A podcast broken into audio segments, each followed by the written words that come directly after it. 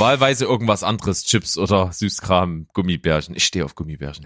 ähm, ja, ähm, auf, auf, auf Tummy oder auf Grammy? Nein, nicht auf die ganze Bande. Hallo, hier ist Berg. Und hier ist Steven. Herzlich willkommen. Zu Steven Spoilberg.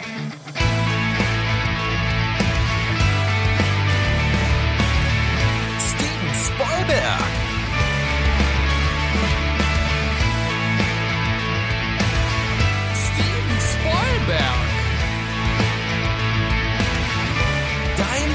Podcast.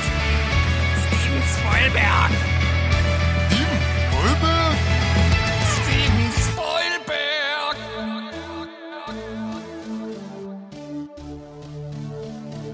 So, wir sind wieder da. Euer Lieblingsfilm- und Serienpodcast Steven Spoilberg. Und mit dabei natürlich der unvergleichliche, der nicht fehlen dürfende, der sexige Steven. Zack, puff, da bam, bang, hier bin ich. Und du hast einfach mal mein, äh, mein, mein selbst erstelltes äh, Adjektiv sexige geklaut. Ja, ich finde das so passend und so treffend. Das verbindet uns doch total. Ja, wir sind beide ein bisschen sexig, würde ich sagen. Klingt- Definitiv. Klingt, klingt ein bisschen eingebildet, aber ich lasse das, ich lass das mal für uns beide durchgehen. Ja, wir dürfen das. Das Wir ist in Ordnung. Wir befinden uns hier heute am 22. Dezember. Das ist quasi unser, ja, privater kleiner Jahresrückblick. Denn äh, es ist die letzte reguläre Sonntagsfolge und für den Rest des Jahres gibt es danach nur noch Specials, Specials, Specials, Specials. Richtig geilen, vorbereiteten, heißen Scheiß. Also richtig, ey, da lassen wir die Fuffis im Club mal so richtig fliegen, ey. Das möchte ich meinen. Und ähm, da könnt ihr euch wirklich auf was freuen, denn das hat sehr, sehr viel Spaß gemacht. Wir haben viele Sachen mit Gästen vorbereitet. Wir haben auch äußerst lange Folgen im Gepäck, aber ich denke mal, so während der äh, Weihnachtsfeiertage und äh, viele haben auch Urlaub um Weihnachten rum, ist genügend Zeit da, sich da irgendwie gebührend durchzuhören. Ja, und wenn die Verwandten mal wieder nerven und das, die kreischende Tante im, im Ohr herum äh, stochert, dann äh, schließt ihr euch einfach ein, nehmt eure Kopfhörer und hört eine Folge Steven Spielberg Special. Genau, aber heute nochmal die reguläre Folge, die ein bisschen smooth abläuft. Wir schauen mal, was wir dieses Jahr alles so erlebt haben mit unserem Podcast und wo wir nächstes Jahr hinwollen. Und abseits davon haben wir natürlich aber wieder hier am Start die Rätselrunde. Rätsel, Rätsel, Rätsel. Wer fängt denn an? Ja, ich mache einfach mal ganz spontan, pass auf. Machen wir. Ähm, wir nehmen nochmal einen alten Bekannten von uns, holen wir aus der Schublade, und zwar Bergs zynisches Filmplot-Quiz. Jawoll! Ah, ich hatte schlaflose Nächte, aber jetzt ist es endlich wieder soweit. Ja, für nächstes Jahr muss ich mir da mal einen eigenen Jingle dafür schreiben oder so. Ja, das wäre cool. Du, du, du, Ja. Genau, das war, das hat ein bisschen was von Wer wird Millionär gerade. Ja. Auf jeden Fall ähm, schicke ich es dir parallel auch im Chat. Ich lese es dir auch vor. Und zwar folgendes, von mir selbst ausgedacht. Ui. Ein Akademiker mit Fetisch für Leder und Züchtigungsinstrumente lebt privat seine kleptomanischen Vorlieben aus.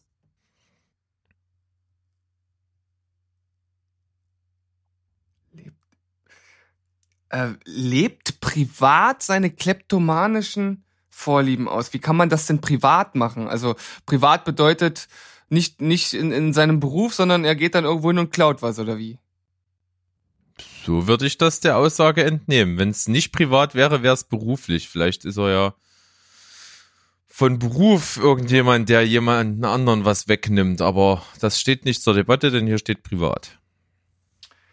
Ach, das ist doch Leder- und Züchtigungsinstrumente ist doch schon wieder irgendwas, was mich total ins Boxhorn jagen soll. Das hat doch bestimmt überhaupt nichts Sexuelles an sich. Lebt privat und wer ist denn? Ich, ich habe ich hab auch ich habe wirklich überhaupt gar keine Idee. Keine Ahnung. Ähm, ich sag dir mal, das ist ein ziemlicher Klassiker. Ähm, das ist wie vernachelt grad. Keine Ahnung. Ich kann es nicht sagen. Ähm, vielleicht wäre noch ein Tipp, wenn ich dir verrate, dass der Regisseur des Ganzen Ähm, ja. Dass der unser, ich bin mir nämlich gerade nicht sicher, nicht, dass ich hier was äh, Falsches behaupte, aber selbstverständlich, warte mal. Jetzt bin ich jetzt, jetzt bin ich selber. Jetzt hast du mich eiskalt erwischt, ohne selbst was gemacht zu haben. Ja, das ist meine Spezialität. Nichts machen und Leute in Verlegenheit bringen, das kann ich gut. Ja, ähm, sag mal. Ach hier. Sag mal. Sag mal, na, was soll ich denn sagen? Ich, ich, ich, warte mal, irgendwie bin ich hier völlig, ich habe mich hier gerade absolut ins Aus äh, manövriert. Ich würde jetzt einfach mal behaupten, ohne es gerade prüfen zu können, dass es von unserem Namensgeber ein Film ist. Äh, Das ist Es- aber gerade peinlich, dass ich das irgendwie nicht so richtig weiß. Also Leb- eigentlich war ich mir total sicher und dann habe ich wollte ich es aussprechen und dann war ich mir total unsicher. also ich, ich weiß nicht, ob für Leder und ich, ich, ich traue mich gerade überhaupt gar nicht, meine Vermutung zu sagen, weil das, das klingt, nee, das ist eine, Gil- gilt Leute schmuggeln auch als kleptomanische Vorliebe? Ich irgendwie nicht. Nein. Okay. Dann, dann, dann lasse ich das jetzt, auch wenn die meisten wahrscheinlich schon wissen, was ich hätte sagen wollen. Ähm, Ich, ta ich tatsächlich nicht. Ich steh, da stehe ich auf dem Schlauch. Aber ich löse das Ganze mal auf. Der Ja, Film ist natürlich doch von Steven Spielberg, 1981. Jäger des verlorenen Schatzes, Indiana Jones. oh ja, ja, natürlich ist das. Ja, So, hat immer Leder an, hat immer eine Peitsche das macht, und, und macht ist na, Grabräuber. das macht natürlich total Sinn und äh, ich wäre, ich hätte jetzt noch noch zehn Minuten nachdenken können und ich wäre nicht drauf gekommen. Ich selbst, obwohl, na okay, wenn ich vielleicht jetzt die Liste der Steven Sp- äh, äh, Spielberg Filme durchgegangen wäre, dann wäre ich vielleicht drauf gekommen. Aber das ist, weil ich, das ist ja mal so, man geht irgendwie mit seinen Gedanken in eine Richtung und dann da wieder rauszukommen, ist unglaublich schwierig. Und wenn man halt so an Kleptomanie denkt, dann denkt man natürlich irgendwie, jemand geht in den Laden und klaut irgendwas. Aber dass er jetzt hier aus dem Dschungel von irgend, äh, irgendwelchen Ureinwohnern irgendwas klaut, äh, das äh, denkt, das packt man da halt nicht mit rein. Also, das war echt schwierig. Also, wenn das jemand rausbekommen hat, aber vielleicht, Ja. vielleicht war auch nur ich einfach zu vernagelt. Ähm, ich habe das testweise mit meiner Frau gemacht und sie hat es rausbekommen. Auch wenn ich dir damit jetzt das ultimativ schlechte Gewissen mache, aber Ja, danke, sie danke. war, sie war mein Versuchskaninchen und sie hat es aber auch selber rausbekommen. Der, ja, was soll ich dazu sagen? Ich, ich, ich, Sie hatte halt einen super Lehrer, das kann man auch nicht anders sagen.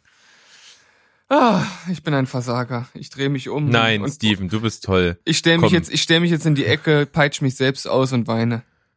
Mit dem Züchtigungsinstrument. Ja, mit dem Züchtigungsinstrument. Sehr schön. Komm, dann äh, versuch mal mich zu knacken. Äh, du hast bestimmt wieder was im Gepäck für mich. Ja, ich habe ein, ein ganzes Quiz sozusagen dabei. Also das äh, wird jetzt vielleicht ein paar Minütchen dauern, denn es sind insgesamt elf Fragen, alle zu einem Thema, und zwar zu Quentin Tarantino. Oh, na dann.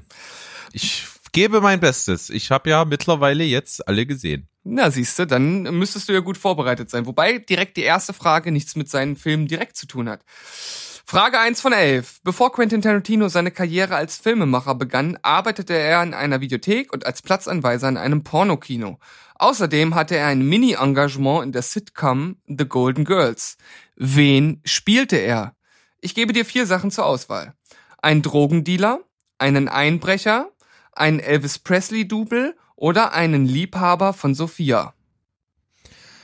Ah, also, ich habe davon mal gehört. Ich hätte es jetzt nicht sagen können, welche Serie, aber ich glaube, er war ein Elvis-Double. Diese Antwort ist korrekt. Yay! Kann ich mir Erst- aber auch gut vorstellen. Er hat optisch irgendwie, wenn man den in so einen Anzug packen würde, da hat er schon was von ihm. Das stimmt. Also, auch wenn ich das Bild hier sehe, was mir dann direkt dann danach angezeigt wird, das sieht relativ authentisch aus. Also nicht schlecht. Okay, erster Punkt für dich. Im Jahr 1992 erschien Tarantinos erster Film Reservoir Dogs. Es war sein Regiedebüt, aber nicht sein Debüt als Drehbuchautor. Wie viele Drehbücher schrieb er schon vor dem Film? Also äh, eins, zwei, drei oder vier sind die Antwortmöglichkeiten. Ich sag mal eins. Also ich weiß auf jeden Fall von einem, das ist glaube ich Ja, True Geburtstag Romance. von. Nee, ach so, äh, nee, ich glaube, das kam später als True Romance.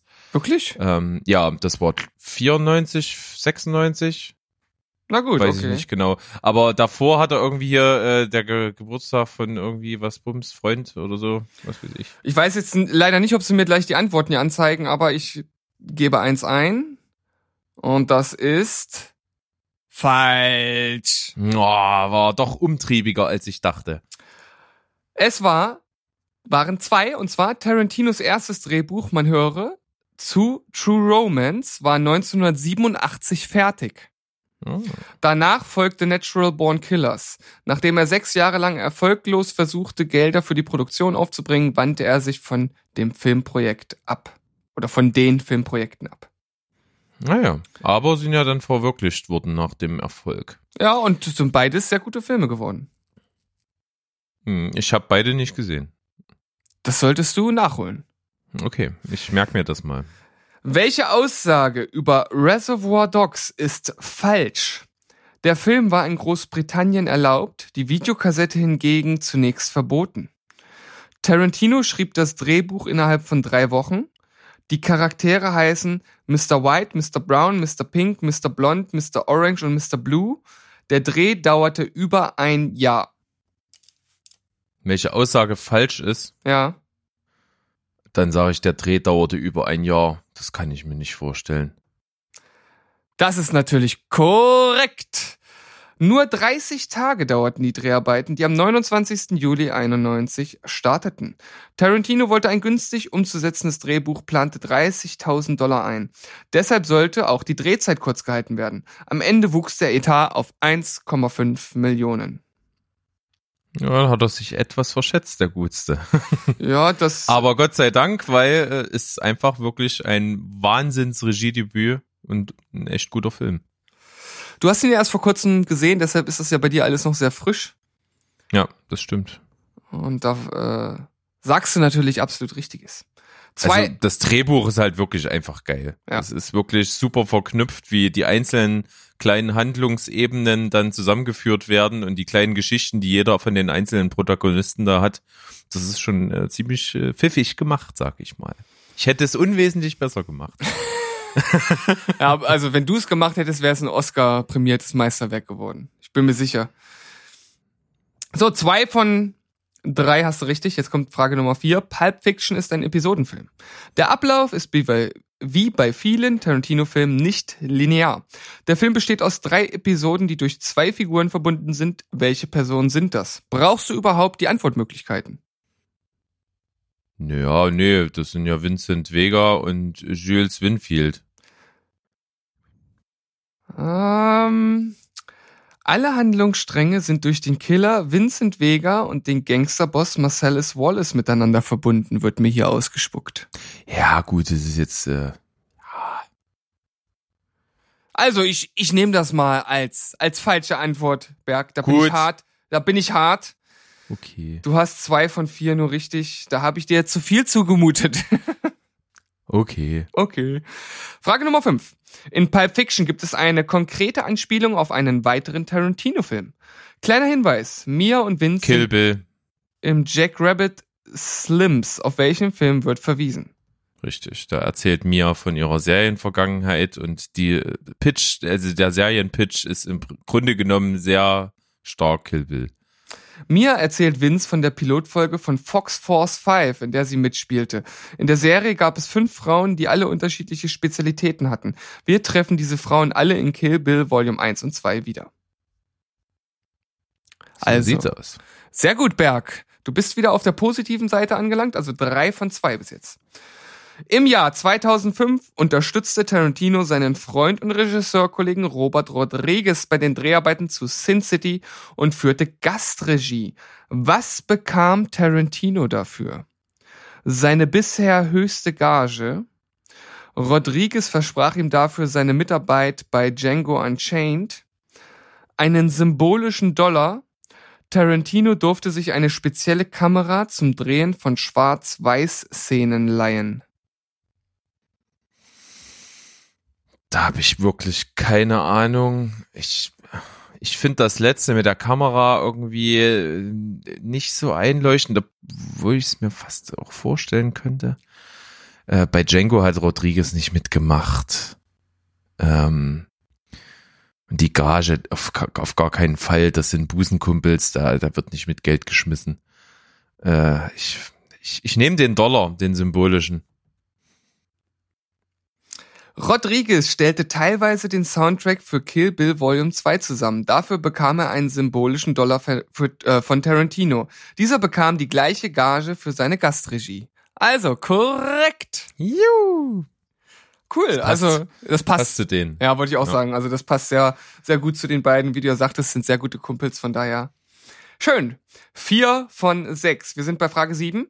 Die Eingangsszene von Inglorious Bastards zeigt einen Bauernhof in. No- Nancy? No, no, Nancy? Nancy? Nonce. Nantes? No, nonce. Nantes müsste es heißen, ne? Nonce, ja. D- Der Film spielt fast ausschließlich in Frankreich. Dort wurden jedoch die wenigsten Szenen gedreht. Die echten Drehorte waren Sachsen, Lichtenhain. im Osten Deutschlands, sagst du ja.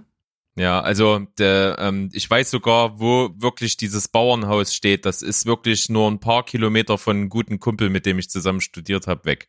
Ah, so okay. ein ganz kleines Kaff bei, ähm, bei ähm, Bad, äh, wie heißt denn das dort am, ähm, am, am Erzge, äh, Quatsch, am, ah, am, am, an der sächsischen Schweiz, da, Oh, du, du fragst mich Sachen. Ach Mensch. Ja, aber dort, wo, wo halt äh, die meisten Wanderwege, wo der Malerweg auch ist und so, da ist so ein kleines Kaff Lichtenhain und da wurde das gedreht. Okay, ich logge das für dich ein. Und das ist natürlich korrekt. Die Drehorte waren unter anderem Sebnitz, Görlitz, Sebnitz, genau, das meinte ich. Sebnitz, ja. Görlitz, Zehlendorf, Potsdam, Studio Babelsberg und Nauen. Die Szene, in der der Bärenjude sein, der Bärenjude seinen Auftritt hatte, wurde in Fort Haneberg in Spandau gedreht. An alle in Frankreich stationierten Soldaten. Der jüdisch Entartete, auch bekannt unter dem Pseudonym Bärenjude, ist fortan nicht mehr als solcher zu bezeichnen. Also, Berg, du bist äh, sehr gut unterwegs. Du wirst eine positive Bilanz haben, denn schon jetzt hast du, äh, nee, äh, fünf hast du jetzt richtig oder sechs? Fünf von sieben, ja. Fünf von sieben, also du bist auf einem guten Weg. Tarantino hat nur einmal über eine Figur gesagt, ich habe seinen Standpunkt verstanden, aber ich habe ihn gehasst. Zum ersten Mal als Drehbuchautor habe ich eine Figur abgrundtief gehasst. Um welche Figur geht es? Calvin Candy, Django Unchained, Hans Lander, Inglorious Bastards, Joe, der Cowboy Gage, Hateful Eight oder Victor Vic Vega aka Mr. Blonde Reservoir Dogs. Oh, das ist echt schwer. also,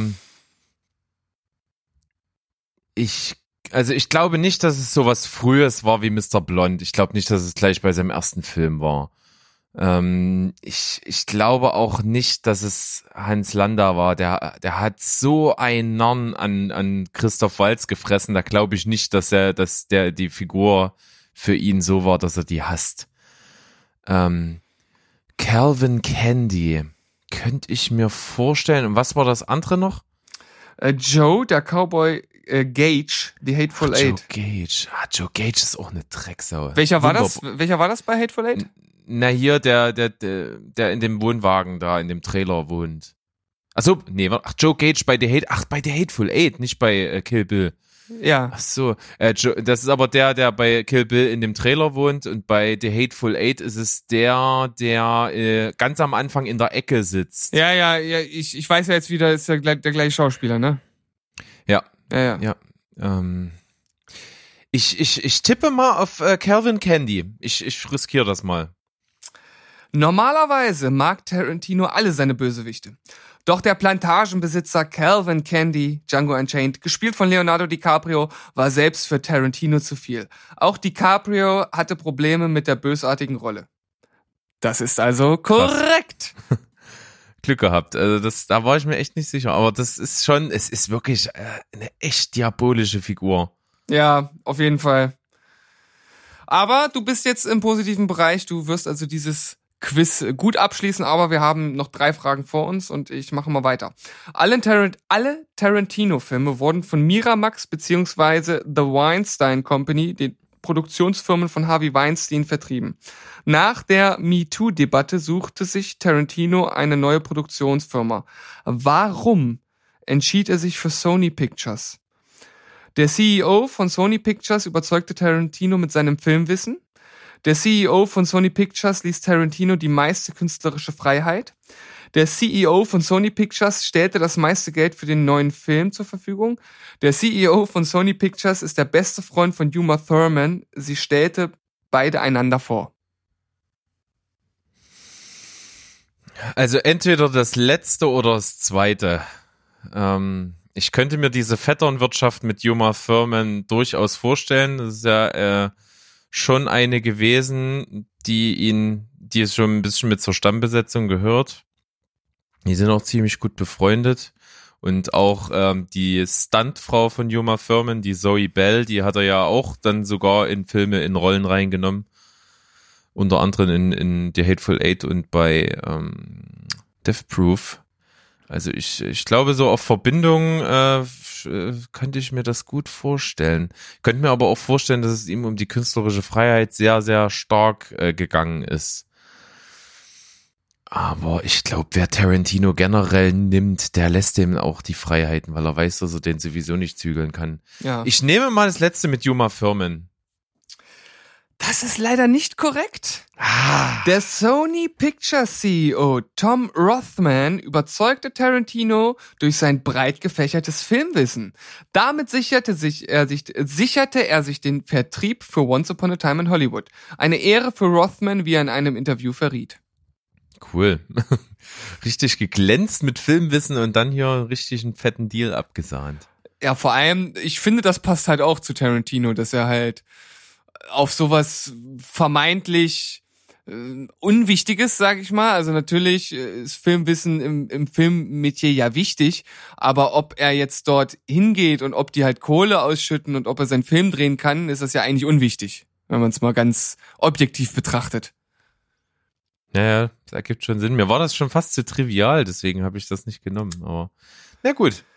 Okay, ja, naja, zumindest mal wieder eine Frage, die du nicht richtig beantworten konntest. Okay, wir nähern uns jetzt wirklich dem Ende.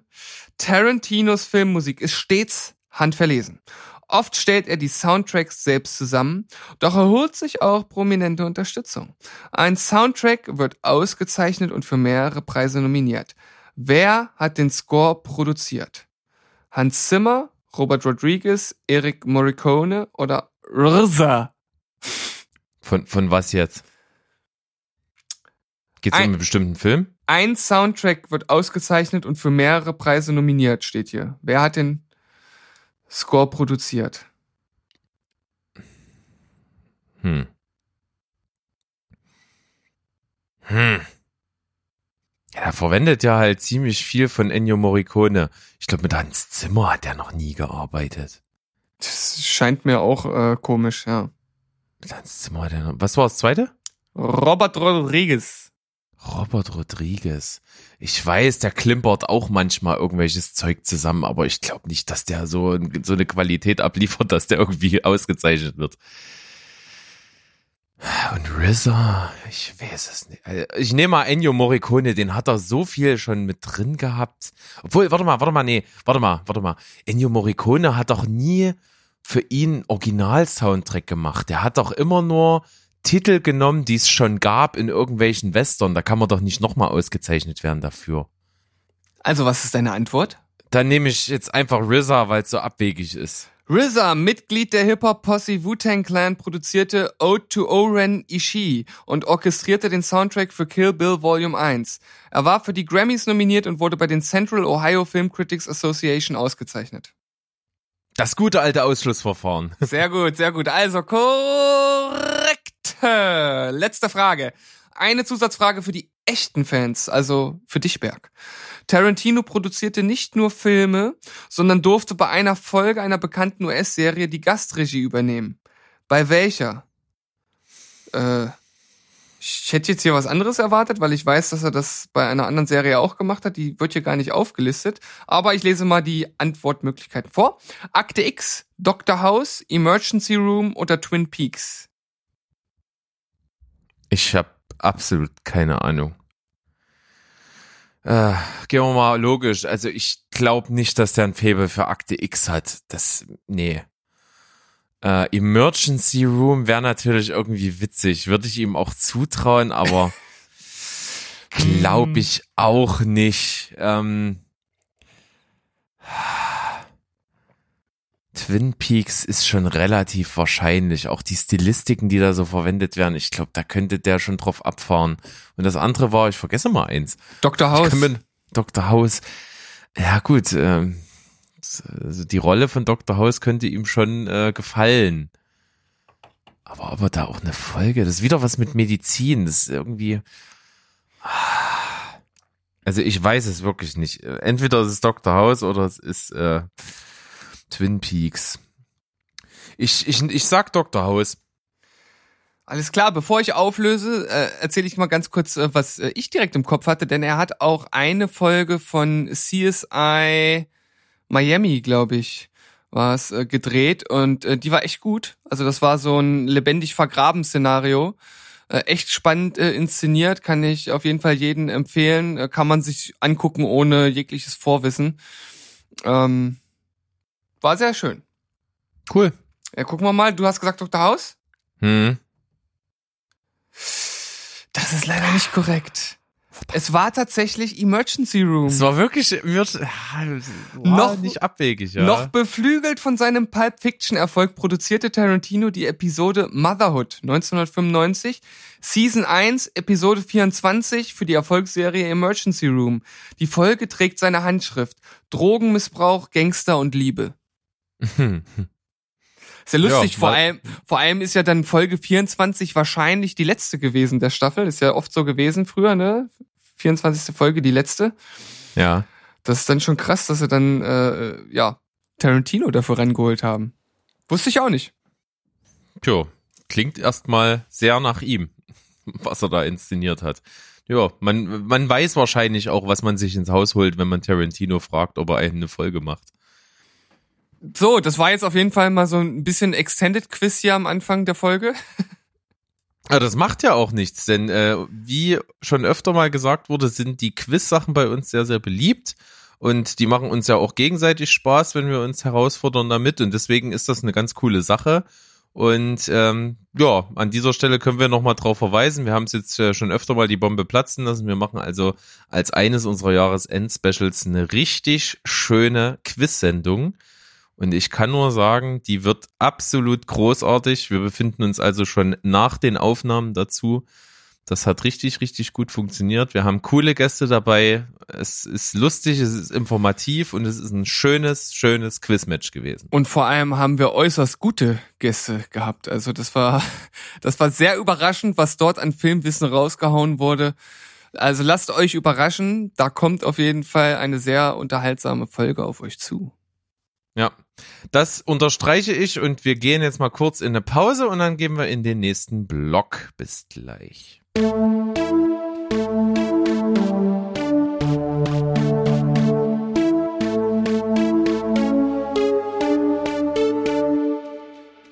Swuschdiwum, wir sind zurück. Eben gerade hatten wir schon einen Mammut-Intro-Block.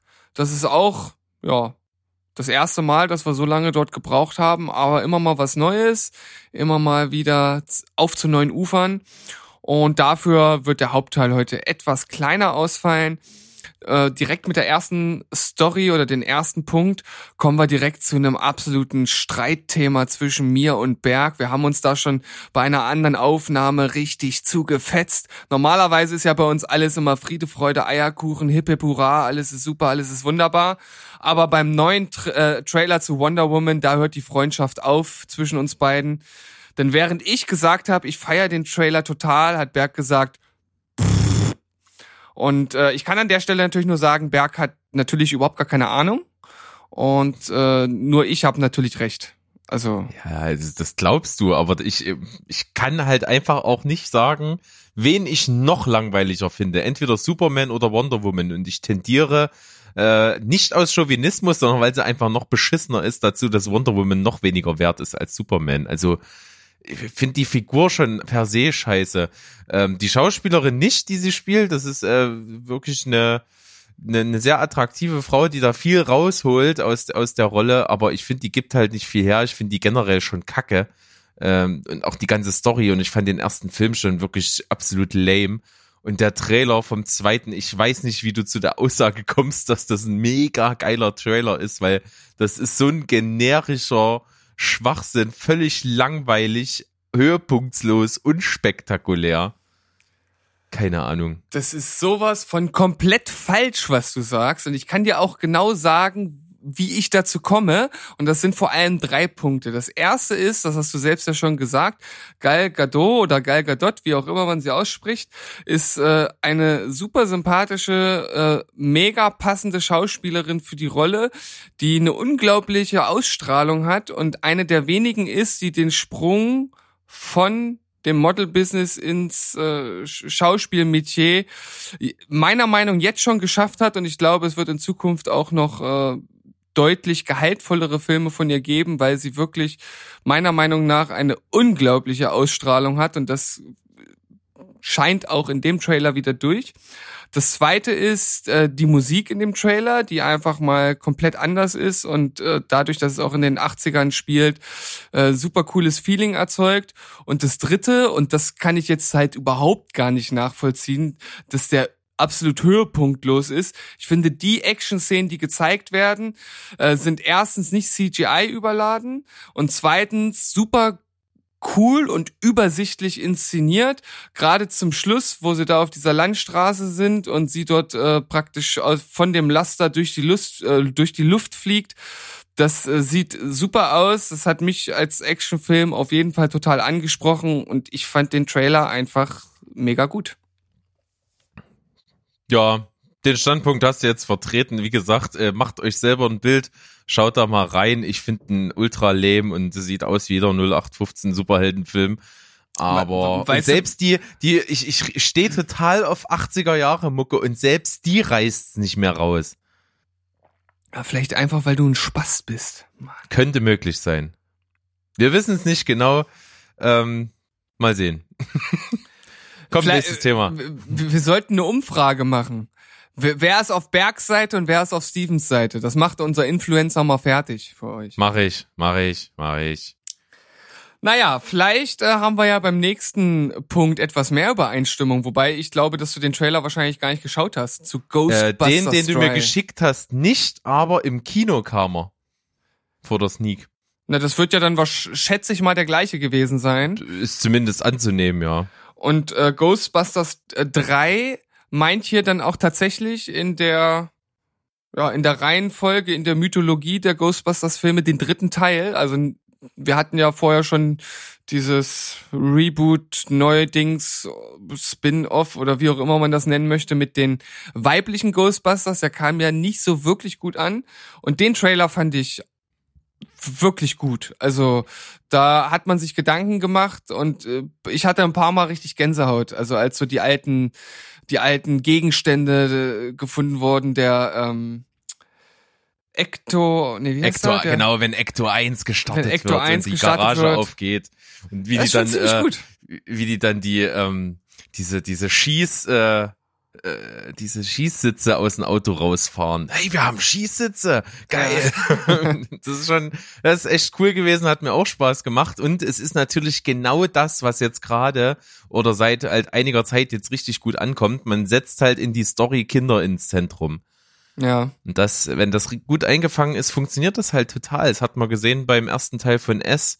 Da hat das super, super gut funktioniert. Das hat natürlich äh, das beste Paradebeispiel, wo der Hype eigentlich fast ausgelöst worden war, war halt Stranger Things.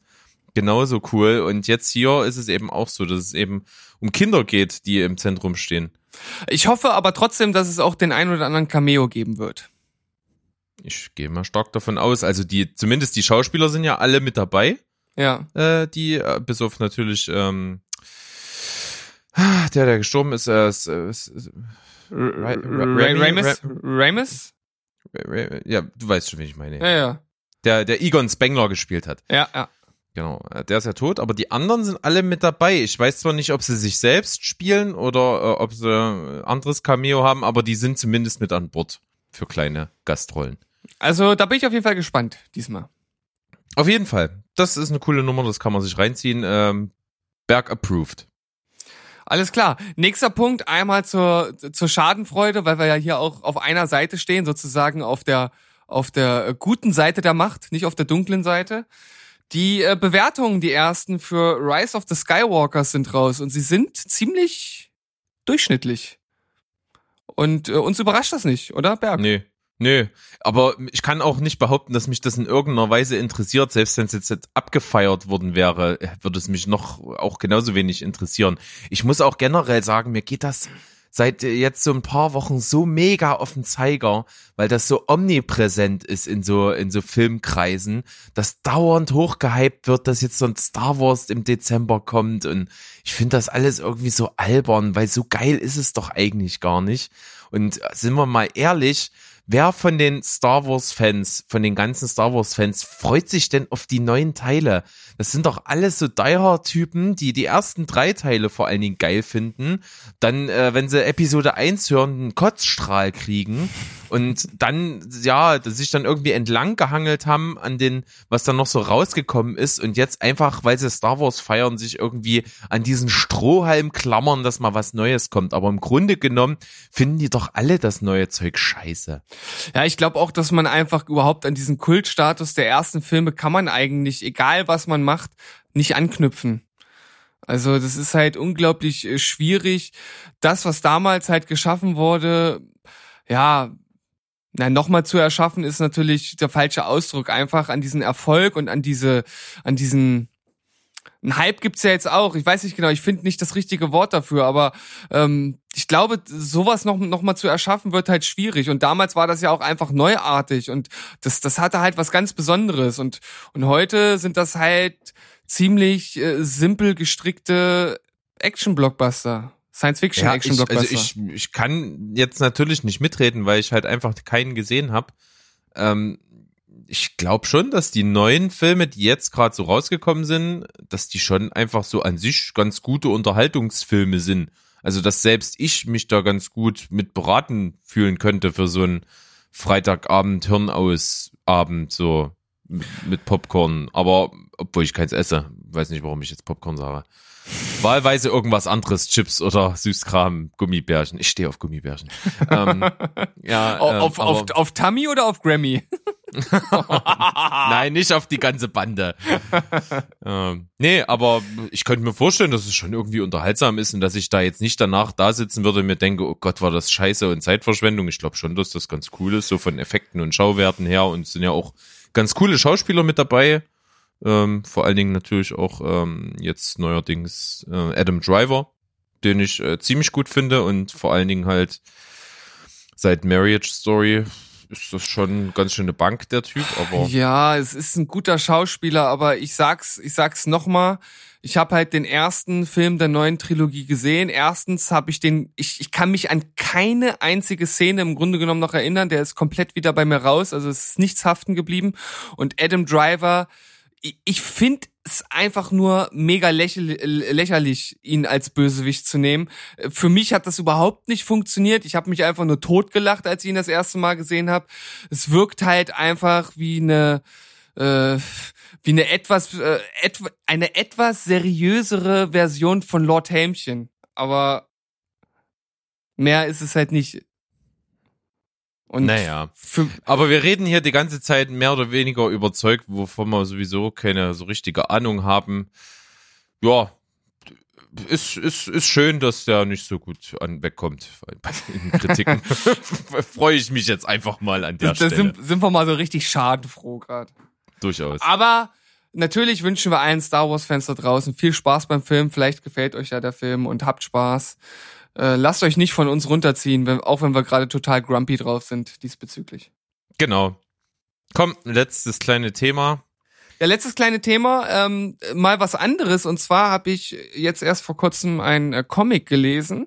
Und äh, ich, ich möchte ihn einmal ganz kurz hier einbringen, weil ich denke, wenn dieser Comic oder die Geschichte, die dahinter steht, wenn die verfilmt werden würde, und zwar gut, dann würde der bei den Oscars alles abräumen, was da ist. Also der Comic ist mega. Es handelt sich um äh, Knockout. Es ist ähm, ja auf realen Ereignissen beruhend. Das ist ja schon mal Grundvoraussetzung für für einen Oscar mehr oder minder. Das stimmt, ja. Based on True Events ist schon der Stempel, der ganz gut zieht.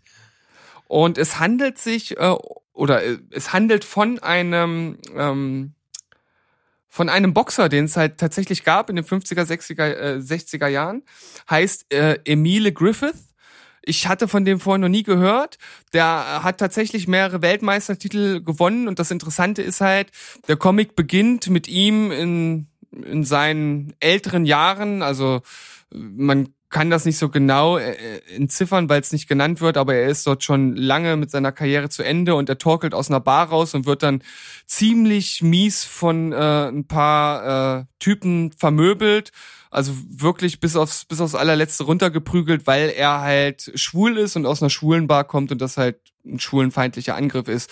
Und er fängt dann an, über sein Leben zu sinnieren und äh, durchlebt nochmal so seine ganzen wichtigen Stufen. Und das Interessante ist halt, er äh, war damals in den 50er Jahren angestellt bei einem äh, Hutmacher, also bei jemanden, der halt Hüte hergestellt hat. Und der hat da total Gefallen dran gefunden. Also er hat Frauenhüte selbst auch später entworfen. Ähm, er hat äh, Songs geschrieben, also er wollte irgendwie immer Hüte machen und singen und er wollte gar kein Boxer werden. Aber weil er halt so gut gebaut war und irgendwie diese Figur für einen Boxer hatte, hat halt sein Chef gesagt, weil der auch mal Boxer war, pass auf, ich nehme dich mal mit, ich kenne da einen und hat ihn mehr oder minder zum Boxen äh, äh, ja hin hingedrängt. Und er hat das so ein bisschen widerwillig gemacht und ist dann halt einfach mal äh, Weltmeister geworden, hat Titel abgeräumt. Und das wirklich Tragische an dieser ganzen Geschichte ist, dass er so eine Art ähm, ja, Nemesis hatte. Also er hatte einen Gegner, den, gegen den hat er insgesamt dreimal gekämpft und vor dem dritten Kampf wurde er von ihm als miese Schwuchtel wohl bezeichnet. Und äh, während des Kampfes kam es halt dann dazu, dass er ihn, ja, er, er hat ihn halt ins Koma geprügelt und er ist dann äh, ein paar Tage später gestorben, also der sein Gegner.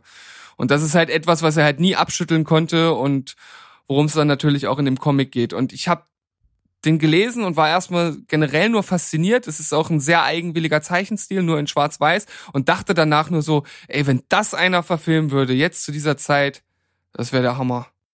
Kann Ja, ich mir super Das gut klingt vorstellen. auf jeden Fall richtig nach gutem Filmstoff. Das kann man sagen. Da ist viel drin, da ist Drama drin, da sind halt auch äh, brisante Themen, die halt auch wirklich tagesaktuell noch sind mit dabei. Also das äh, sollte mich wundern, wenn das schwierig ist, da auch jemanden zu finden, der es gerne sich annehmen wird und auch ein, ein Studio, einen Verlag zu finden, der das dann veröffentlicht. Ja. Und man hat mit dem Comic ja schon äh, eine Steilvorlage, wie man das inszenieren könnte. Weil es ist halt auch ganz cool gemacht, wenn er, also nachdem er zusammengeschlagen wurde und dort halt in dieser, in, ja, in dieser Gasse dort sitzt, äh, kommt dann halt jemand vorbei und äh, redet halt mit ihm und, und fragt so, hey, was ist denn los? Und das ist halt dieser Typ, den er totgeprügelt hat. Den sieht er, sieht er halt nur vor sich und mit dem führt er halt dieses, dieses Gespräch über sein Leben. ist halt total cool gemacht. Also Also Äh, der Typ, der ihn totgeprügelt hat, könnte echt super gespielt werden, glaube ich, von Lief Schreiber. Könnte ich mir total super vorstellen. äh, Also es- den, den er totgeprügelt hat. den er. Ähm, ich kann das nicht ganz genau erkennen äh, in dem Comic, ob äh, den er totgeprügelt hat, ob das auch, ähm, ob das auch ein Schwarzer sein soll. Das weiß ich nicht. Weil er selbst, also der Emile Griffith ist halt ein Schwarzer Hm. und sein Gegner weiß ich halt nicht genau. Ähm, ich guck gerade noch mal sein Gegner. aber, aber willst du jetzt behaupten, dass ein Weißer nicht einen Schwarzen spielen könnte? Sei vorsichtig, was du sagst. bei einer Autobiografie finde ich es dann doch relativ schwierig. ja, okay. Weil äh, das ist ja dann nicht mehr künstlerische Freiheit so wirklich. Und Blackfacing kommt wirklich nicht so gut an. Hm. Schade. Aber äh, vom Typen her könnte man sich das natürlich gut denken, ja. ja, aber die Information hatte ich jetzt auch vorher nicht, deswegen ja. äh, kam ich auf die Idee. Aber Benny, man könnte bestimmt ganz gute Leute finden. Benny Parrott hieß der Gegner. Um das nochmal Okay. zu vervollständigen. Also, wer Interesse hat, äh, schaut mal nach dem Comic. Äh, ich habe jetzt zum Beispiel auch hier, falls jemand aus Leipzig zuhört, den äh, Comic gibt's in der Stadtbibliothek. Dort habe ich ihn mir auch ausgeliehen. Also greift dort mal zu, das lohnt sich wirklich. Ja, cool, cool. Okay, dann haben wir die Themen jetzt noch abgearbeitet und ich würde sagen, wir verbringen den letzten Teil unserer Sendezeit einfach mal damit, mal kurz äh, ja drauf zurückzublicken. Wir haben ja, sag ich mal, im Ende Mai, Anfang Juni begonnen mit unserem Podcast, sind jetzt mittlerweile über 50 Folgen dabei, haben es geschafft, regelmäßig jede Woche uns zu treffen, miteinander immer noch zu reden, äh, immer noch Themen zu finden und ähm, ich würde auch sagen, wir sind so drin wie nie zuvor aktuell. Also der Fluss reißt nicht ab und ich glaube, das wird auf jeden Fall noch in Zukunft ziemlich cool. Ja, wir haben auf jeden Fall viele Ideen und wir sind auf jeden Fall auch stolz, was wir bis jetzt hier auf die Beine gestellt haben. Uns wurde auch von der einen oder anderen Seite attestiert, dass es einen gewissen Fortschritt zu sehen gibt von der ersten Folge bis hierher. Also das ist natürlich auch immer gut zu hören, dass man ja an sich arbeitet und dass das funktioniert, dass man halt weiter vorankommt und dass wir auch ein paar Leute damit erreichen und hoffen natürlich, dass das so weitergeht. Sind froh, dass das gut angelaufen ist. Wir haben Spaß daran. Das ist erstmal das Wichtigste für uns. Ja, wir machen das, weil wir einfach Bock haben, miteinander zu quatschen und, und uns auszutauschen. Und äh, solange es nicht so viele Streitthemen wie heute beim Wonder Woman äh, Trailer gibt, dann wird das bestimmt auch noch auch noch weiter anhalten. Ja, ich denke schon. Also das ist, äh, ja, man kann das jetzt bewerten, wie man möchte, Fluch und Segen zugleich, dass wir beide uns halt tatsächlich oft sehr, sehr, sehr einig sind in den meisten Sachen eigentlich. Dass es selten mal so eine Abweichung eben ist wie heute, aber ähm, das macht ja auch nichts und das wird auch, äh, habe ich mir auch sagen lassen, nicht als negativ entgegengenommen. Also es gibt jetzt keinen, der sagt, ja, ihr könntet ja mal irgendwie gegensätzlicher sein, damit das interessanter wird. Also das habe ich noch von niemandem gehört bisher. Von daher passt das so schon mal ganz gut. Ja, und es muss ja auch nicht immer, immer was Schlechtes sein. Also ich glaube, man kann aus beiden Konstellationen Gutes ziehen. Wenn man halt äh, in eine Richtung äh, zielt, so wie wir, dann kann man sich natürlich auch gut ergänzen. Also von daher äh, versuchen wir da einfach das, das Beste und das Wichtigste rauszuholen und solange das funktioniert, ist ja alles tutti paletti. Ja. Das Coole ist ja auf jeden Fall, dass äh, wir haben das ja schon mal erzählt und wir werden da wahrscheinlich auch noch mal in der äh, ersten Off-Topic-Folge, die wir machen, noch mal ein bisschen näher wahrscheinlich drauf eingehen, dass wir ja Grunde, im Grunde genommen diese Idee zusammen sowas zu machen ja schon länger hatten. Also dass, dass wir die eigentlich schon fast von Anfang an, seit wir uns kennen, schon mal so ein bisschen hatten, da irgendwie dieses äh, Filmwissen äh, und auch diese Filmvorlieben irgendwie zu kanalisieren mit irgendwas. Und das hat halt ja, gedauert, bis dann irgendwie das richtige Format kam. Hätten wir das damals gleich so direkt als Podcast gemacht, ich glaube, wir wären jetzt richtig heißer Scheiß. Weil damals war das noch nicht so omnipräsent, so mit Podcasts und so. Da wären wir schon ziemlich Vorreiter gewesen, so fast mit. Das könnte natürlich sein. Damals äh, hatte ich ja so ein bisschen in den Raum geworfen, dass man vielleicht ein YouTuber wird. Äh, dass wir also Videos machen. Das wäre natürlich deutlich aufwendiger geworden und da wir ja auch, äh, ja, wie sagt man so schön, mitten im Leben stehen, äh, ist das auf jeden Fall eine gute Variante, die für uns beide gut funktioniert und weshalb wir auch so äh, kontinuierlich abliefern können. Und äh, ja, ich glaube damals ja, wie du sagst, es war halt einfach noch nicht so präsent, deswegen hat man wahrscheinlich nicht so dran gedacht. Ich äh, höre ja sowieso wenig bis gar keine Podcasts, du auch, glaube ich, noch nicht allzu lang. Also von daher, woher soll die Aufmerksamkeit kommen? Ja, Wir, wir brauchten halt ein bisschen Zeit, um uns Ja, zu klar. finden. Aber äh, das Schöne ist, auch bekannte Prominente, die sich jetzt sagen, wir machen einen Podcast, die kommen alle nach uns jetzt.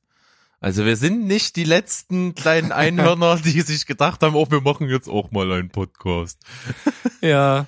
Das finde ich schon ganz cool. Also es hat ja jetzt irgendwie, äh, Klaas hat ja jetzt einen äh, ins Leben gerufen und man hört immer mal wieder auch von anderen Leuten, dass die das machen und deswegen finde ich das ganz witzig. Ähm, bleibt aber auch zu sagen, dass, ähm, dass das Medium halt cool ist, äh, das ist sowieso, ja, sag ich mal, unser unser Wille, sich se- selber gerne reden zu hören, durchaus da mitschwingt. Das ist also nicht zu verneinen. Und äh, es ist aber eben auch so, wie du schon gesagt hast, ich höre auch selber ja noch nicht lange Podcasts. Bei mir fing das eigentlich tatsächlich nur an, weil unser lieber Kollege vom Szeneputzen-Podcast, der Jakob, mich damals, als die das gestartet haben, gefragt hat, hier, äh, wir haben halt das so die Idee und das ist unsere erste Folge, hör dir das mal an, wie findest du das so? Und das war tatsächlich das erste Mal in meinem Leben, dass ich einen Podcast gehört habe und das ist nicht lange her, das war irgendwann letztes Jahr. Und ja, dann habe ich das verfolgt und dann kam auch das eine oder andere noch mit dazu und dann ja, war unsere Lebenssituation einfach irgendwie so, dass wir gesagt haben, äh, komm, das, das können wir machen. Das liegt total im Bereich des Möglichen. Ja. Und bis jetzt hat's gut funktioniert. Also ich bin auf jeden Fall zufrieden. Es macht noch Spaß mit dir, Berg. Ja, auch Ja, wenn wir uns mit dir erst recht. Also das, Ja. äh, das ist wirklich, ist wirklich ein total tolles Ding und das hat sich auch wirklich rausgestellt, dass das völlig funktioniert zwischen uns. Nicht nur das Podcasten jetzt an sich, was wir jetzt gerade machen, sondern auch alles, was eben drumherum passieren muss, weil man darf ja schon nicht unterschätzen, dass man, äh, um sowas zu machen, ja schon organisiert sein muss. Also es gehören halt viele, viele kleine Sachen mit dazu, sei es halt die Produktion an sich, halt dann die Folgen zu schneiden, ins Internet zu stellen, äh, Social Media Kanäle zu befeuern und äh, die ganze Peripherie, die Planung, dass man sich immer trifft, die Technik, alles drum und dran, das ist schon nicht ganz ohne, da muss man halt schon organisiert sein irgendwie und das funktioniert halt super aufgeteilt zwischen uns und das ist eigentlich eine sehr schöne Sache. Ja, und jetzt ist natürlich die Frage, Berg, wie machen wir weiter? Was kommt noch? Wie, wie, wie weit ist der Horizont noch entfernt? Also der Horizont ist hoffentlich noch ganz, ganz weit weg. Ähm, wir haben bisher ja generell über das, was wir hier gesprochen haben, in den letzten über 50 Folgen, äh, habe ich noch nie das Gefühl gehabt, dass mir irgendwie die Worte ausgehen oder die, die Fakten oder die Gedanken, die zu irgendwelchen Themen gehören. Äh, von daher ist da schon mal die Schatztruhe noch prall gefüllt. Und äh, ich glaube auch, dass uns immer noch weiter gute Ideen kommen werden. Wir haben natürlich dieses Jahr jetzt schon sogar schon ein bisschen damit angefangen. Es wäre natürlich irgendwie so eine lösliche Sache gewesen, wenn wir das erst zum Anfang nächsten Jahres gemacht hätten. Aber das hat sich total angeboten, weil wir ja auch diese eine Mammutfolge hatten mit die erste äh, Cinema Couch Kompass Folge, wo wir halt wirklich einfach mal wie viel 22 Filme besprochen haben. da war es allerhöchste Eisenbahn, dass wir das Ganze irgendwie ein bisschen erweitern, das Konzept und, und, und für uns für solche Geschichten Sonderfolgen suchen, beziehungsweise eigene Nischen, wo sowas ein bisschen aufgeteilt wird. Ja, und da werden wir halt sch- schauen, wie wir das weiter optimieren können. Ich denke, wir haben schon die richtigen Entscheidungen getroffen, was so Splittung und neue Formate betrifft. Ich hoffe, die Zuhörer finden das genauso. Falls nicht, könnt ihr uns natürlich trotzdem schreiben. Wir lesen das durch und diskutieren das und sagen dann, nee, machen wir nicht. Ja, so wie wir es bisher auch gemacht haben. Nein, Spaß. Wir haben ja mal ganz am Anfang, ich habe das noch, äh, wie ich das selber sage beim Podcast im Ohr, wir wollen das Ganze auch zum Podcast der Hörer machen und das haben wir in vielen Sachen schon mit berücksichtigt. Also immer mal, wenn was kommt und wenn Sachen, äh, Leute sagen, okay, das war ziemlich cool, dann haben wir uns auch bemüht, das äh, dann ein bisschen zu forcieren verstärkt mit zu bearbeiten. D das Resultat dessen ähm, habt ihr ja wahrscheinlich dann auch jetzt zum Jahresende hin, denn diese Quizshow ist halt schon ein Produkt dessen, dass halt viele gesagt haben, eure Quiz, äh, eure Rätselsachen am Anfang der Folgen, die sind halt ziemlich cool, da bin ich immer mit dabei, da mache ich mit und das finde ich gut und äh, uns macht das ja auch Riesenspaß und deswegen haben wir uns ja gedacht, komm wir, da machen wir mal eine richtige Quizshow und ich sag mal, die ist noch nicht ausgestrahlt worden, aber wir haben sie schon aufgenommen und das war halt eine der witzigsten Aufnahmetage, die wir gemacht haben bisher. Ja. Und, und vor allem, ich wollte schon immer mal Showmaster sein. Ja, das war auch mal ganz interessant, selber gar nicht so viel äh, rüberbringen zu müssen, sondern einfach nur das Ganze zu moderieren und die anderen machen die Filmwissen-Drecksarbeit. Ja, also normalerweise bin ich halt auch immer so eine, der gern an so äh, an Quizzes und und Wettbewerben und Wettkampf und ah, Ehrgeiz und auch ich will schon auch auch gut sein und gewinnen. Das ist eigentlich schon so mein Ding. Ähm, aber auf der anderen Seite zu sein, das hat auch äh, seine Vorteile, weil wir haben ja nun die einzelnen Quizzes erstellt. Berg hat seine durchgeführt, ich habe meine durchgeführt und da ist man dann halt auch einfach gespannt, was hauen denn die anderen jetzt so raus und äh, funktioniert das alles, was man sich überlegt hat? Und ich habe es ja vorhin schon mal gesagt, wir hatten wirklich zwei äußerst gute Teams. Also wir beide haben nicht erwartet, erwartet, dass das so gut läuft. Und wir können schon mal sagen, ein Spiel, was dabei ist, geht einfach mal eineinhalb Stunden. Ja. Da haben die sich wirklich sowas von äh, einen Schlagabtausch geliefert. Krasse Sache. Aber äh, seid gespannt, ihr könnt euch da wirklich auf was freuen, das war cool. Und ich glaube, das wird wirklich nochmal so ein richtiges Jahresend-Highlight, das kann man schon mal sagen. Aber was halt auch ein Riesenvorteil ist, was ich halt wirklich sagen wollte noch, durch diese, durch diese ganze Podcast-Geschichte fängt man ja an, halt auch den eigenen Podcast irgendwie so in die Weiten des Internets halt irgendwie auszustreuen, versucht irgendwie Leute zu erreichen und so. Und das hat natürlich auch zur Folge, dass man andere Leute auch eben kennenlernt, die dasselbe machen, die eben auch ihre Podcasts vielleicht auch gerade in diesem Jahr gestartet haben oder generell halt noch äh, so klein in Anführungsstrichen sind, dass die sich halt noch dazu herablassen, mit einem zu sprechen und so. ne, das, das, ist ja auch nicht selbstverständlich, ne, weil bei den großen Podcasts, die halt schon wahnsinnig viele Followerzahlen haben, die äh, kommen halt auch kaum dazu, halt noch mit jedem irgendwie ein Gespräch zu führen und so. Und da gab's halt schon einige. Also wirklich, da kann man halt auch so ein paar Kumpel-Podcasts von uns erwähnen die es einfach geschafft haben, die ähm, immer mal auch uns Feedback geben, die mit uns quatschen, die auf unsere Stories reagieren, mit denen man sich auch mal austauscht, die auch schon zum Teil zu Gast waren. Äh, natürlich allen voran The Critic, The Fan and The Movie, Max und Maxi, die sowohl bei uns zu Gast waren, wir bei denen und die einfach halt auch äh, uns immer mal in ihren Podcast erwähnen. Das ist auf jeden Fall eine coole Sache.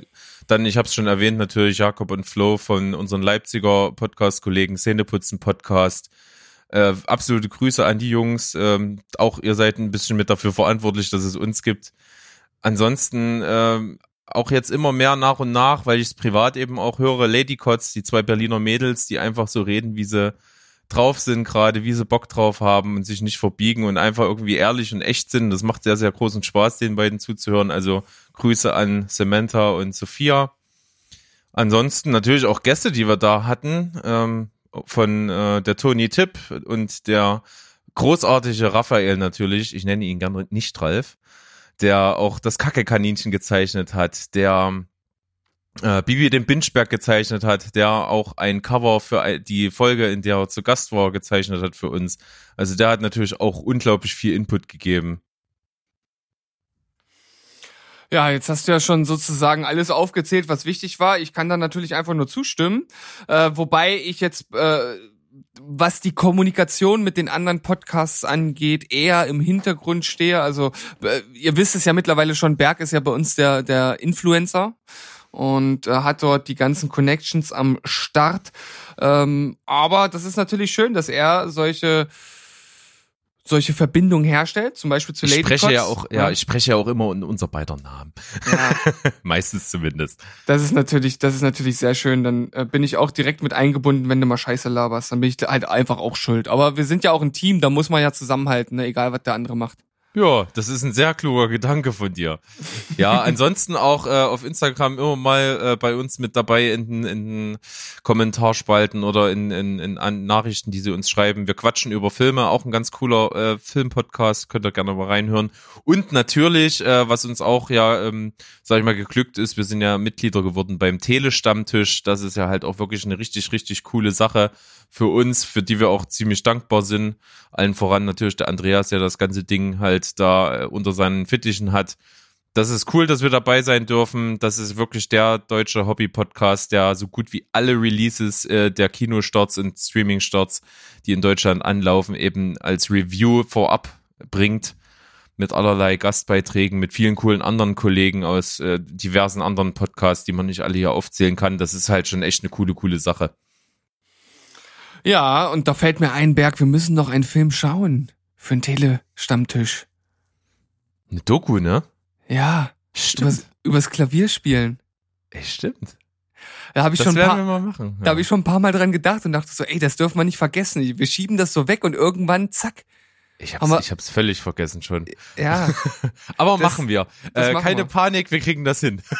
Also Andreas, falls du das hörst, keine Ja. Panik auf keine der Titanic. Panik, keine Panik, nein. Aber ähm, natürlich haben wir es natürlich äh, auch bis jetzt schon geschafft, einige Gäste da zu haben. Waren ja auch immer ganz coole Folgen. Wir haben natürlich, wie schon gesagt, die Critic the Fan in the Movie da gehabt. Wir hatten aber natürlich als unser aller allerersten Gast in unserer zehnten Folge den lieben Toni da, unser Lieblings, äh, ja, Statist, äh, S- äh, Bollywood Street Fighter Dancer, sozusagen. ja, unser kleiner Ausländer, der ja sein, ja, seine Zeit in Japan jetzt verbringt. Ist er schon da, ja? Er ist schon da. Ich habe ja letztens äh, gesehen, dass er sich vermählt hat mit seiner Auserwählten und das äh, habe ich mir schon gedacht, dass er das wahrscheinlich in Japan gemacht hat. Ja. Also an dieser Stelle liebe, liebe, liebe Grüße an Toni. Du kannst auch, bist auch gerne jederzeit per Fernschaltung willkommen, bei uns mal wieder eine Gastfolge mitzumachen. Das wird bestimmt wieder super lustig und super informativ auch. Du wirst sicherlich auch in diesem Film, Filmbusiness irgendwie mit drin bleiben. Das ist auf jeden Fall cool, jemanden zu haben, der da so ein bisschen drin ist. Ähm, liebe Grüße auf jeden Fall. Genau. Aber auch, ähm, wie gesagt, Raphael und Toni, die mit uns eine, ja, in Kindheitserinnerungen geschwelgt haben. Das ist auch eine schöne Folge gewesen. Die kam hoffentlich letzten Donnerstag raus. Äh, zum jetzigen Zeitpunkt wissen wir das nicht genau. Das kann sein, dass die aufgrund von technischen Sachen noch verschoben wird. Wir werden das sehen. Oder wir werden es jetzt zum jetzigen Zeitpunkt schon gesehen haben. Genau. Ja, immer mit bei uns dabei, das Zeitreise-Paradoxon. Ja, ansonsten, was ihr ja jetzt noch nicht ja, hören konntet, weil es erst noch rauskommen wird, ist ja das äh, viel besprochene oder angeteaserte äh, Quiz. Und dort hatten wir zu Gast den Bunky und die Susi in einem Team und auf der anderen Seite den Steven und den Phil. Und äh, Berg, weißt du, was mir aufgefallen ist? Wir haben es wir haben's versäumt, den, den Gag zu bringen. Ach so, ja, stimmt. Weil, Weil, äh, ja. weil, weil Steven und Philip von äh, The Sleeper, das war also das andere Team, die heißen, wenn man sie so hintereinander nennt, genauso wie ich, bevor ich meine Frau geheiratet habe. Ja, Steven Phillip. Steven Philip, ja, so hieß ich früher. Absoluter Mindfuck. Wenn du das so hintereinander liest, dann bist du durchaus verwirrt. Ja. Jetzt stell dir, jetzt stell dir mal vor, äh, ich würde mit denen zusammen in einer Band spielen mit meinem alten Namen. Und dann, und, und dann bist du irgendwo und dann fragen sie, ja, wer seid ihr alle? Das ist Steven, das ist Philipp und das ist Steven Philipp. Es ist wirklich eine äußerst amüsante Vorstellung. Das würde Ja. mir gut gefallen, aber der Zug ist jetzt abgefahren. Der Zug ist abgefahren, ja. Ja, das Mein- macht mein- aber auch nichts. Meine Frau ist schuld. ja, aber wir haben sie trotzdem lieb. Ja, auf jeden Fall. Ja.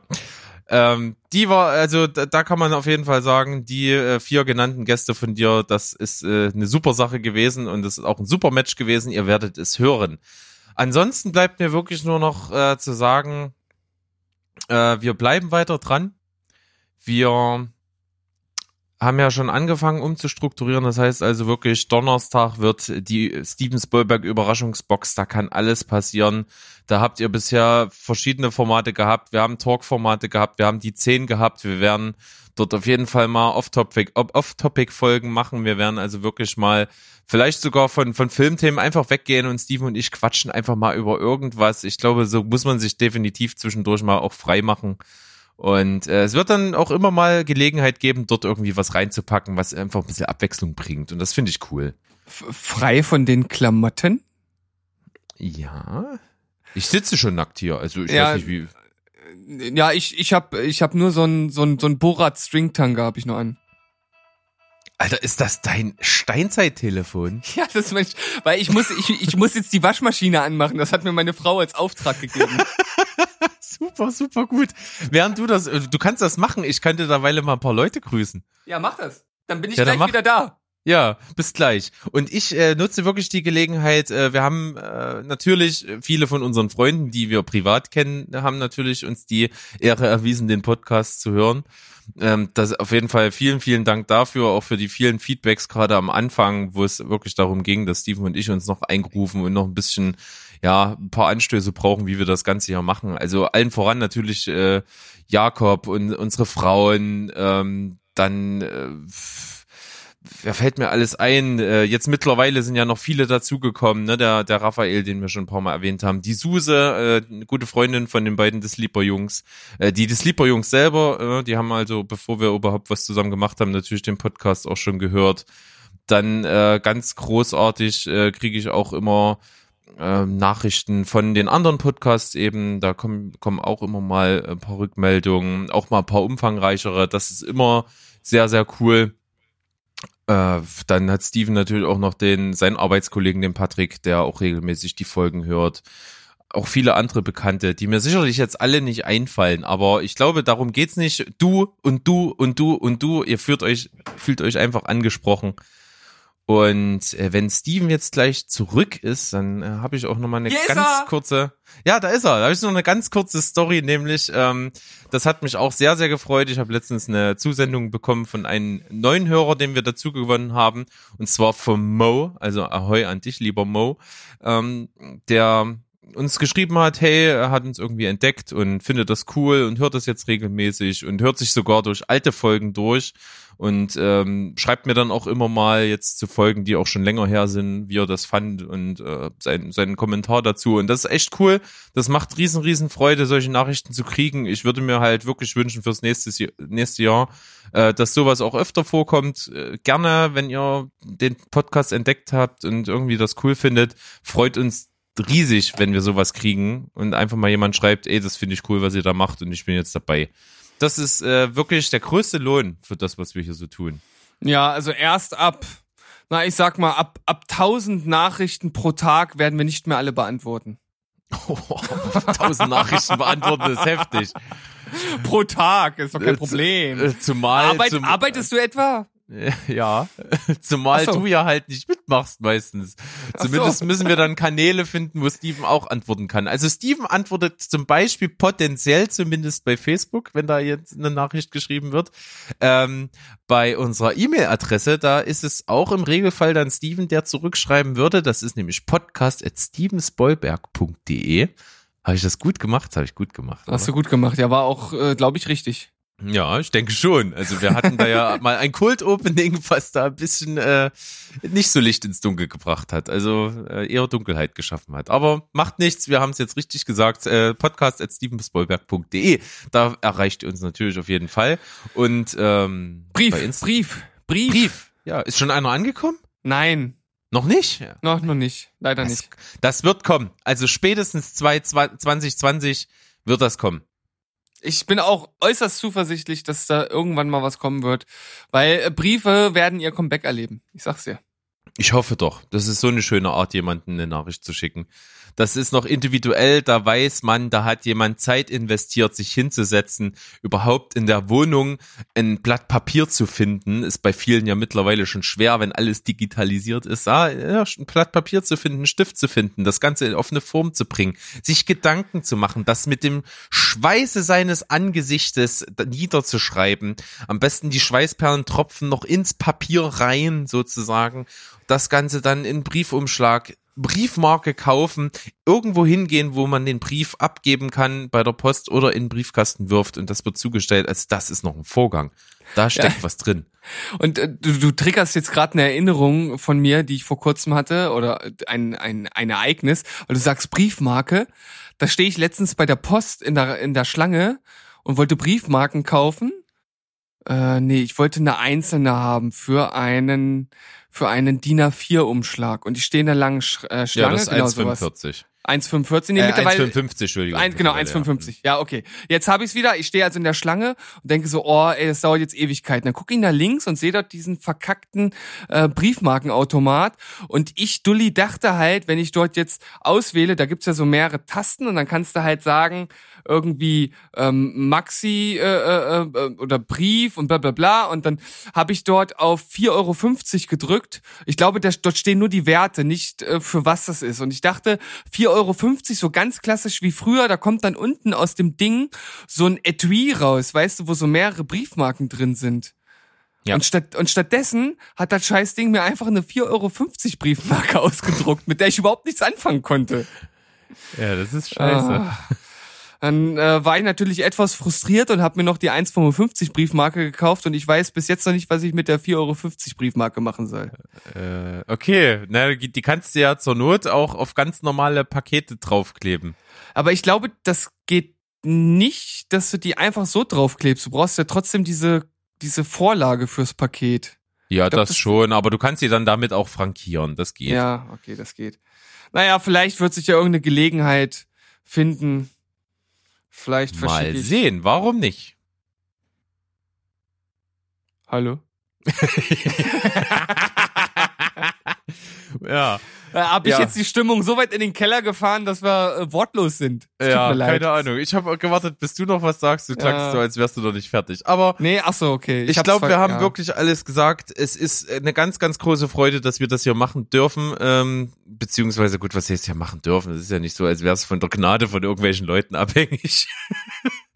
Aber äh, es wäre natürlich ähm, nicht besonders motivierend, wenn wir das Gefühl hätten, es hört halt einfach niemand. Von daher ist das schon so geil. Es ist, und die Aussage, die passt schon. Äh, danke, dass wir das machen dürfen. Das macht uns riesigen Spaß. Wir geloben auch, dass wir in 2020 echt viel vorhaben, viel coole Sachen vorhaben auch und machen werden. Und bedanken uns auf jeden Fall für das Jahr bisher. Es war ein cooles und wenn das so weitergeht, dann bin ich extrem zuversichtlich, dass das ein schönes, großes Ding wird. So wie bei dir in deiner Hose? Wenn du das so sagst, du musst es Ja. wissen. Ja, ich muss es wissen. Ja, Das war, das war ähm, eine, das war eine Tatsachenbeschreibung. Das war Ja. keine Frage. Auch vielen Dank. Du bist zu gut zu mir. Du bist so Okay. gut zu mir. Ah, äh, ansonsten brauchen wir uns jetzt noch nicht in äh, Jahres äh, äh, oder oder äh, guten Rutschgrüße äh, ver verlieren. Das wird auf jeden Fall nochmal dieses Jahr sicherlich kommen von uns als extra Schmankerl. Und ansonsten wünsche ich euch dann jetzt schöne Weihnachten, schöne Feiertage, kommt ein bisschen runter, nutzt die Zeit, vor allen Dingen fürs Podcast hören und äh, freut euch auf die Specials, die da kommen. Genau. Ich würde auch sagen, holt euch einen, Ru- äh, kommt ein bisschen runter und Oh Gott, war das niederschwellig. das, das war echt, das war echt ganz schön mies. Aber was wäre Steven Spielberg ohne sexuelle Anspielung? Es wäre nicht das gleiche auf jeden Fall. Nein, das ist nicht mein Steven Spielberg dann. Aber ich wünsche euch natürlich auch wunderschöne Weihnachten. Habt eine schöne Zeit mit Familie und Verwandten. Und äh, wie gesagt, wenn euch eure Tante mal wieder ins Ohr schreit und ihr einfach keinen Bock mehr auf den ganzen Scheiß habt, dann zieht euch eine Folge Steven Spielberg rein. Dann werden die Mundwinkel wieder nach oben wandern. Ihr werdet eine schöne Zeit haben und ihr werdet denken, ach, was ist das Leben doch schön. In diesem Sinne würde ich sagen, tschüss, ciao und goodbye. Bleibt spoilerfrei. Tschüss. Schönes Fest.